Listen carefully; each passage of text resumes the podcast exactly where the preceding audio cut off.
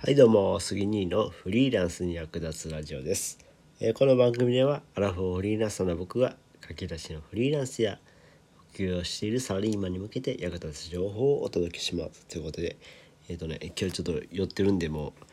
かなりかなり髪が髪なんですけども。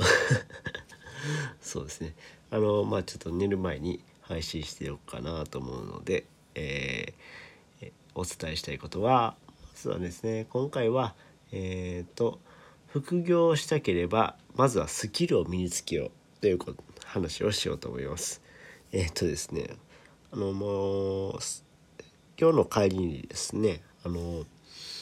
えーまあ僕飲んでるんであの車で行ったんですよね。その出かけて。でえっ、と代行で帰ってきました。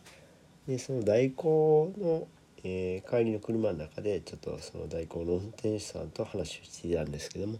まあその方はなんかバスの運転手さんをしてるみたいで、えーその中でまあこうどうやったらあの稼げるんでしょうかみたいな話をちょっとしていたんですよね。でまあ、その中でまあまあ、ある程度こう、まあ、50代ぐらいの人かなって思うんですけどもその中で稼ごうと思ったらやっぱりある程度のスキルを身につけなくてはいけないなっていうふうに感じました。のでやっぱどうしてもそのねなんかこう株とかで儲けれるんですか？とかあと不動産っ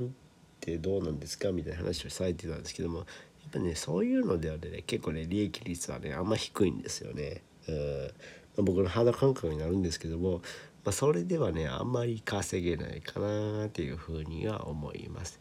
うんまあ、株とかその不動産とかでもし儲けようって考えてるんやったら、まあ、ある程度こう、うん、利益を出してから、うん、副業とか、まあ、フリーランスで稼いでからで余ったお金をそこに投資するんやったらいいんやけども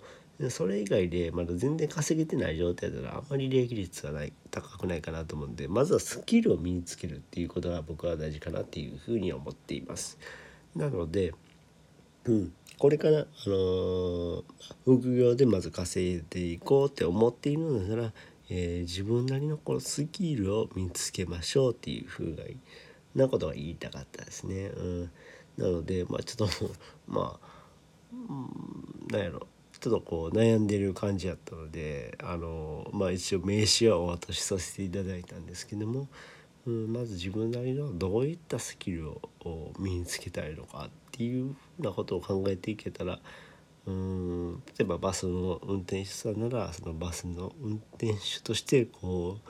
えー生きていった中でこのそのその中のこうスキルとかいろいろあると思うんですよね。そういうのを例えばノートで販売したりとか、うん、そういったことも今思いつきなんですけども、うん、でやっていったらまだなんかこう見えてくるとことかもあると思うんですよね。うん、なので、えーまずはそのスキルを身につけようと。